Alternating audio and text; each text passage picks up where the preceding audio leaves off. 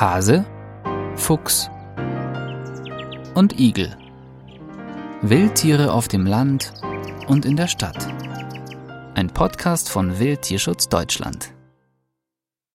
Willkommen Wolf. Ländliche Bevölkerung für strengen Schutz.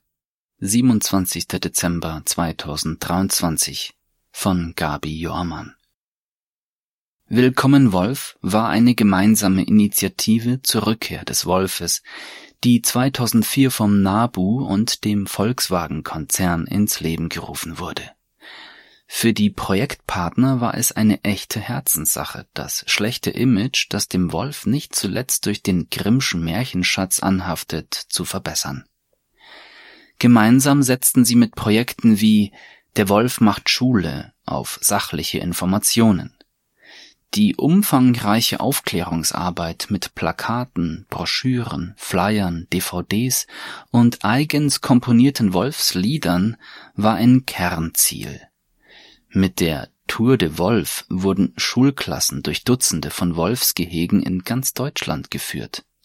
An Kitas und in Kindergärten wurden Projekthandbücher inklusive Spiel- und Bastelideen verteilt. Es gab ein Wolfsmobil und im Museumsdorf in der Lausitz wurde eine multimediale Wolfsausstellung untergebracht.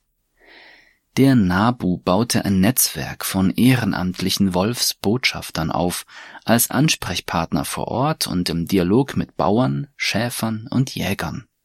Kurzum, ein vielbeachtetes Vorzeigeprojekt mit Erfolgskurs war entstanden.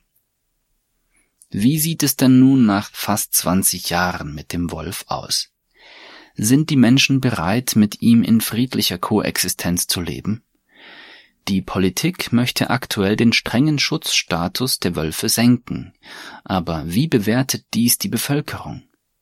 Dazu gibt es eine aktuelle Umfrage in zehn europäischen Ländern. Demnach befürwortet 68 Prozent der ländlichen Bevölkerung den Schutz großer Prädatoren wie Wölfe. Die Rückkehr der Wölfe in Europa ist ein Grund zum Feiern, nicht zum Fürchten.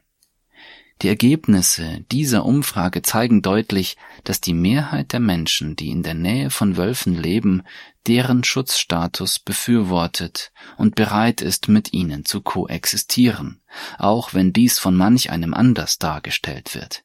Fundierte Daten und die Anerkennung der Bedeutung der biologischen Vielfalt sollten die Entscheidungen der Europäischen Kommission bestimmen, nicht die Interessen einiger weniger.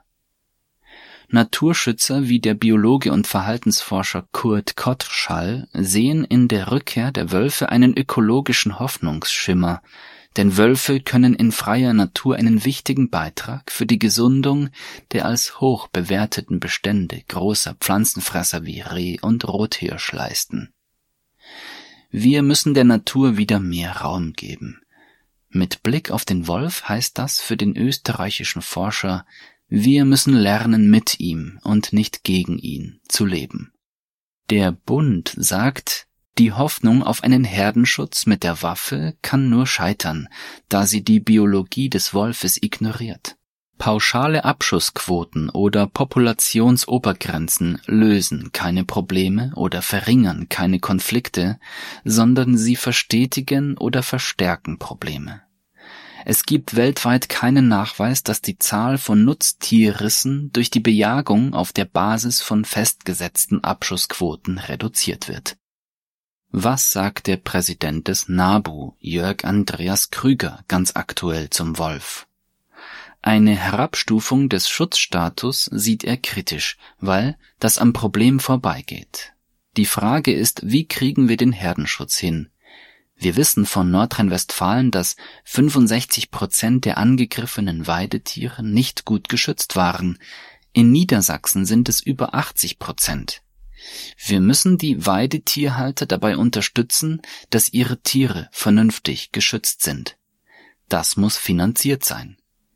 Wir brauchen natürlich das Mittun der Weidetierhalter und Weidetierhalterinnen, der Abschuss wäre nur dann eine Lösung, wenn wir Wölfe wieder an den Rand der Ausrottung bringen. Der Wolf würde im Ökosystem wieder fehlen. Das hat Deutschland international zugesagt, dass man das nicht will.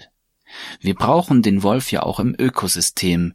Er gehört in die mitteleuropäischen Ökosysteme als ein Regulator, als Gesundheitspolizei. Offenbar sind sich Bevölkerung, Experten und die beiden großen Naturschutzverbände weitgehend einig in puncto strengem Schutz für den Wolf. Umso wichtiger ist, dass die Politik ebenso auf Aufklärung, flächendeckende Herdenschutzmaßnahmen und unbürokratische Hilfen für Weidetierhalter und Halterinnen setzt und sich nicht von wenigen Schreihälsen leiten lässt. Wildtierschutz Deutschland Wir geben Tieren eine Stimme. Weitere Informationen finden Sie auf wildtierschutz-deutschland.de